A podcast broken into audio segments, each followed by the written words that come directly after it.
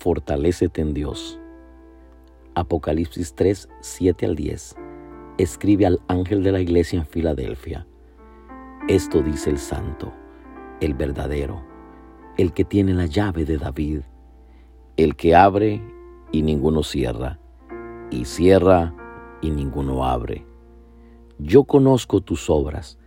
He aquí he puesto delante de ti una puerta abierta, la cual nadie puede cerrar porque aunque tienes poca fuerza, has guardado mi palabra y no has negado mi nombre.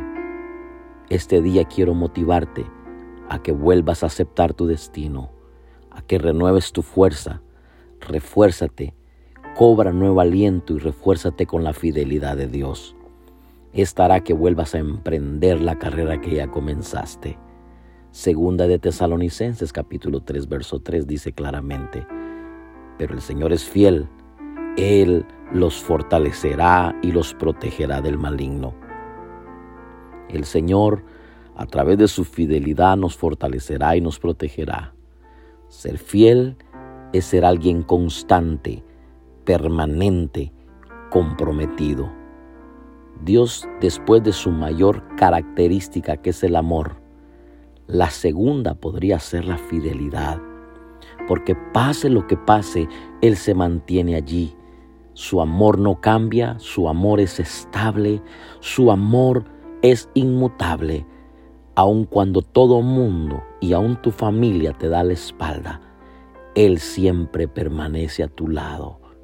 Y esa fidelidad nos provee de dos cosas que necesitamos en todo momento y más aún en tiempos difíciles la fidelidad de Dios nos fortalece. Si necesitas nuevas fuerzas, un nuevo aliento, nuevas ganas de vivir, pues aférrate a su fidelidad. La fidelidad de Dios nos protege.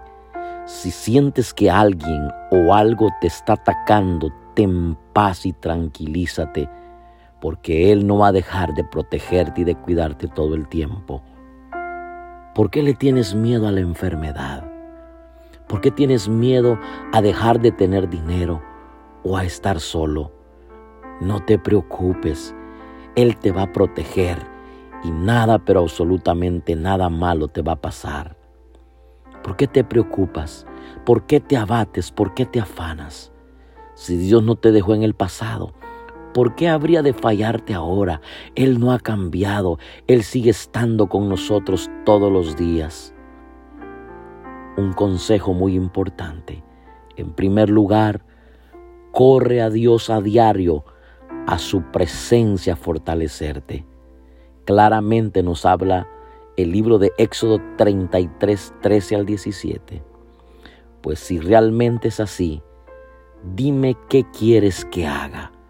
Así sabré que en verdad cuento con tu favor. Ten presente que los israelitas son tu pueblo yo mismo iré contigo y te daré descanso, respondió el Señor. O vas con todos nosotros, dijo Moisés, o mejor no nos hagas salir de aquí. Si no vienes con nosotros, ¿cómo vamos a saber tu pueblo y yo? ¿Hace cuánto tiempo has estado con nosotros? ¿Hace cuánto tus entrañas no se conmueven por la presencia de Dios? ¿Cuánto tiempo ha pasado que tú has dejado de quebrantar tu corazón en la presencia de Dios. Tienes tanta información, pero poca relación con el Padre. Tú quieres ser su amigo, contar con su favor, demanda correr a su presencia el día de hoy con urgencia. Tu vida debe estar llena de sonidos del cielo. Ten tu propia historia con Dios. Aprende a tener una relación diaria con Él. Segundo consejo, lucha con todas tus fuerzas. Segunda Corintios 4:17, pues nuestras dificultades actuales son pequeñas y no durarán mucho tiempo. Sin embargo, nos producen una gloria que durará para siempre y que es de mucho más peso que las dificultades. Las dificultades son pequeñas, son momentáneas, no van a durar siempre esta situación. Las estaciones son siempre temporales. Las crisis es una estación. Problemas son una estación. Peso de esas dificultades producirá en ti algo que nunca has visto. Dios puede hacer cualquier cosa, pero solo hace lo que tú declaras. Así que tengamos mucho cuidado con lo que marquemos nuestra vida, porque esta estación es temporal. A veces es necesario callar y guardar silencio. Calla esas voces y domina esos sentimientos. Y, esos sentimientos, cuando, cuando se te acaben las palabras y ya no tengas nada que decir, lo que tienes que hacer, empieza a adorarlo. Las luchas nunca van a parar las dificultades tampoco, pero tampoco te van a matar. No te lamentes, levántate, ponte firme como buen soldado de Jesucristo y sigue peleando la buena batalla de la fe. No hay peor lucha que la que no hace. No vayas a decir que estás derrotado. Declárate un vencedor Piensa esto, va a ser pequeño, va a ser momentáneo. Dios siempre estará de mi lado. Tú no estás solo, tú estás con papá y papá pelea por ti. Tercer consejo, confía en que Dios cumplirá su palabra. Isaías 42, 1 al 4. Este es mi siervo a quien sostengo mi escogido en quien me deleito. Sobre él he puesto mi espíritu y llevará justicia a las naciones. No clamará, ni gritará, ni alzará su voz por las calles. No acabará de romper la caña quebrada, ni apagará la mecha que apenas arde.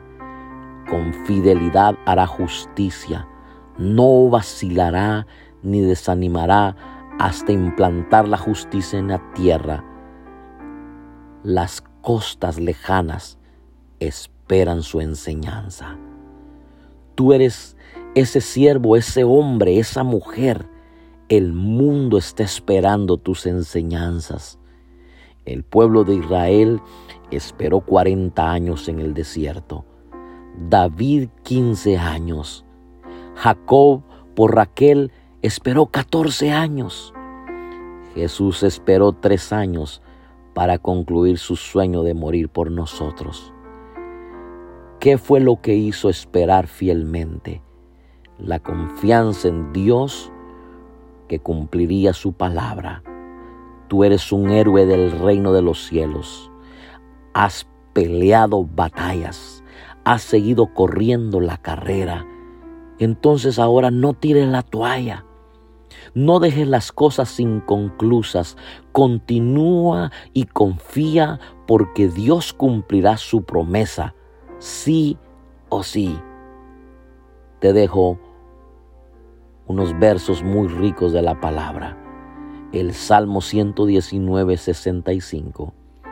Bien has hecho con tu siervo, oh Jehová, conforme a tu palabra, todo lo que necesitas es a Dios él tiene que ser tu principio y tu final. Mateo 11:28. Luego dijo Jesús, vengan a mí todos los que están cansados y llevan cargas pesadas, y yo les daré descanso. La fuente de tu fortaleza está en Dios. ¿Por qué estás llevando cargas que no puedes llevar? Cuando Él dice, vengan a mí todos los trabajados y todos los cargados, que yo os haré descansar. Aprende a fortalecerte en Dios en medio de cualquier adversidad que estés atravesando. Probablemente has pensado que tu barco está a punto de hundirse, pero cuando tu barco está a punto de hundirse, Él siempre llega a tiempo para restaurar todo lo que está a punto de perderse, es el momento de fortalecernos en Dios. Que Dios te bendiga. Te saluda Pastor Abner García de Ministerios Nisi en Houston, Texas. Bendiciones.